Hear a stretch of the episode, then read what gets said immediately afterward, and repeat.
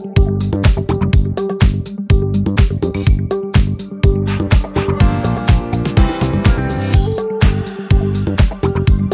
一个刘莎莎是头呃头家日报的订户，谢谢支持我们的日报。那请问老师对钢铁股，对于钢铁股的看法？那最近跌幅跌到哪才算入手价？大成钢、中鸿、中钢，最近日报还会讨论吗？嗯，大成钢的部分其实日报是有有讨论诶，日报是有讨论。看一下前阵子的日报，像我前阵子在重新。同同学的日报一定要转，就是你要做一个记录。就是像我之前我在想到一些股票的时候，我会去把我先前写的日报再翻出来看一下，然后去了解一下我对于它的一个评价，然后最近股价的波动可以提供我一个很好的一个依据。那关于大成钢的部分，我觉得同学可以，这位同学刘莎莎同学嘛，哎，苏莎莎还是刘莎？我眼睛哦，苏莎莎，不好意思，眼睛花了。大成钢，我们日报先前还有写过，在二零二二年的五月十九号的投资家日报，然后呃，我们当时有针对大成钢这家公司有做了一个评估，然后还有五月十八号，就五月五月十八号跟五月十九号这两天的日报有针对大成钢去做评估，那。那呃，然后我们这里面有针对联准会如果升息八码或者是升息十二码，那可能对大成钢它合理的企业价值会呃做哪些方面的调整？那这个我觉得这两天的日报有给我。呃，给我相信可以给同学很大的一个参考的依据啦。因为像我最近我在看钢铁股的时候，我也会把这两天的日报拿出来看，尤其是五月十九号，五月十九号这天的日报，我真真的把它拿出来看，当做我接下来的一个投资判断的依据，投资判断依据，我觉得还蛮有参考价值的。这已经把未来的升息八码跟十二码的状况都反映进去了。好，我看到已经看到刘。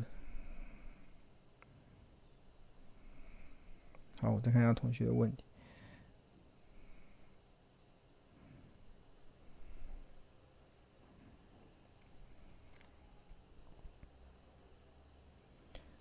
好，有一个同学是 APP 跟日报的订户，可以分析世界先进。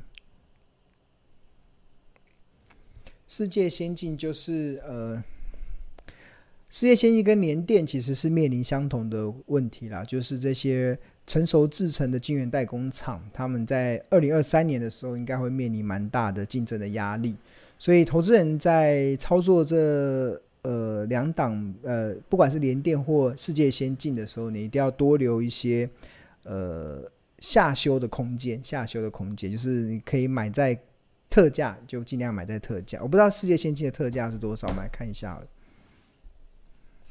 因为世界先进就目前看起来它的这个。它的这个财报，目前到目前为止的财报都很好看，都蛮好看的，对啊，但是就是股价就是不买单嘛，对啊。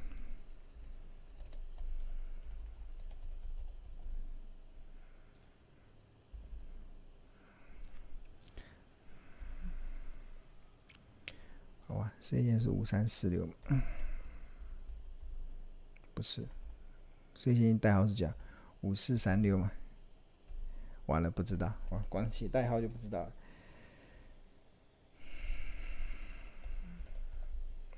怎么出不来？同学要把代号写上去，我没有在记代号的，哇，嗯。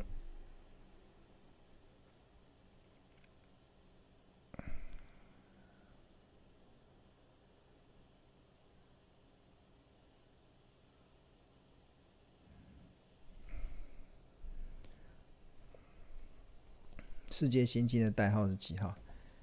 五五三四七哦。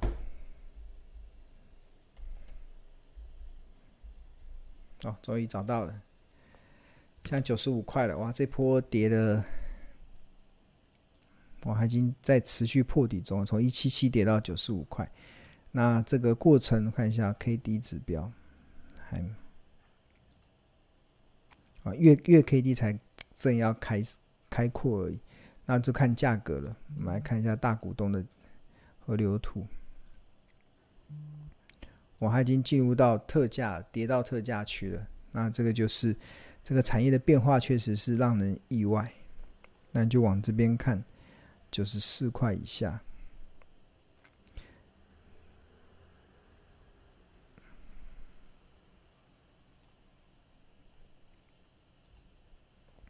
本一笔也下了，这个，嗯，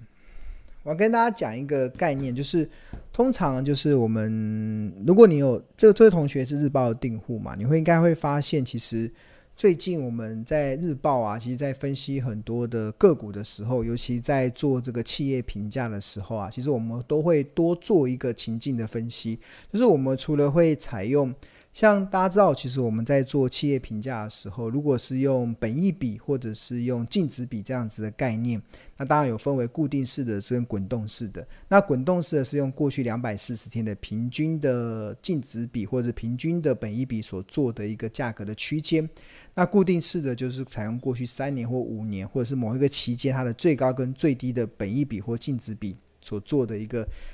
倍数的一些参考。那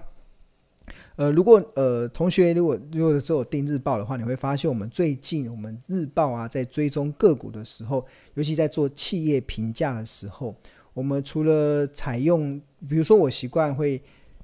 按照原来的方式评估完之后，接下来我们会多去考虑一个东西，就是联总会升息八码或升息十二码，甚甚至呃日报他们都以八码跟十二码当做情境分析，因为。大家知道，其实升息这件事情会对呃企业的价值造成估值下降的影响。比如说，升息八码大概会降十五趴，升息十二码大概会降二十一趴。如果升息到二十码，大概会降到大概三十一趴左右的估值的下降。所以，因为现在很多的一些财报，我们所看到的这些。呃，所呈现下的数据，不管是滚动式的净值比，或是滚动式的本益比，虽然 APP 上面所秀的这两百四十天的平均的净值比跟平均的呃平均的净值比或平均的本益比，它会慢慢的去开始反映升息这件事情对于企业价值的调整。那因为它是采用两百四十天的平均平均比、平均的净值比或平均的本益比嘛，所以它就。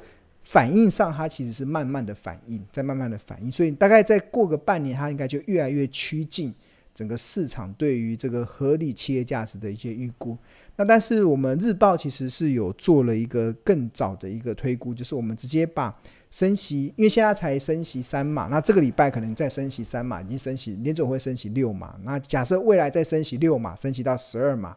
那呃，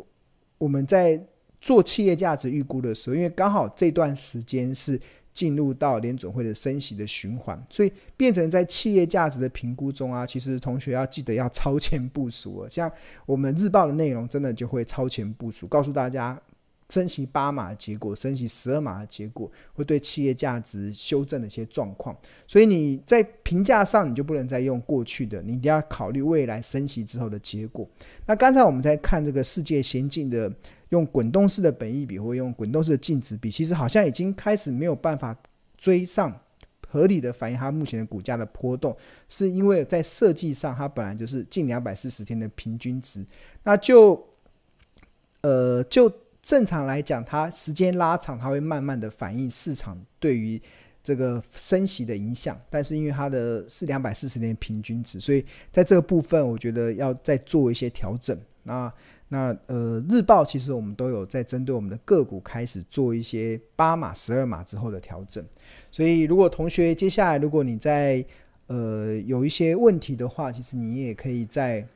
我们之前有的课程叫不看盘的获利投资书，这个这里面啊，或者是我们在日报群组里面，其实大家都可以去做一些讨论。那我我我的这些日报的这些范本的说明，其实就告诉大家，我们在考虑企业价值的时候，接下来要多多做一些这方面的考量，就是升息八码跟十二码的结果，对啊，所以这个部分要记得去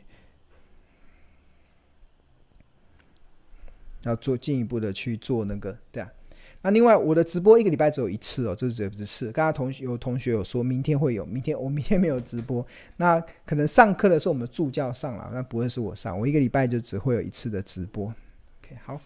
那我们今天就先到这边吧。那同学如果还有什么问题的话，你可以在我们的标股基金 APP，呃，标标股基金的群组，或者是在我们头家日报的订户的群组。那还有，或是财报魔法的群组中提出，那让大家可以去脑力激荡，互激荡一下。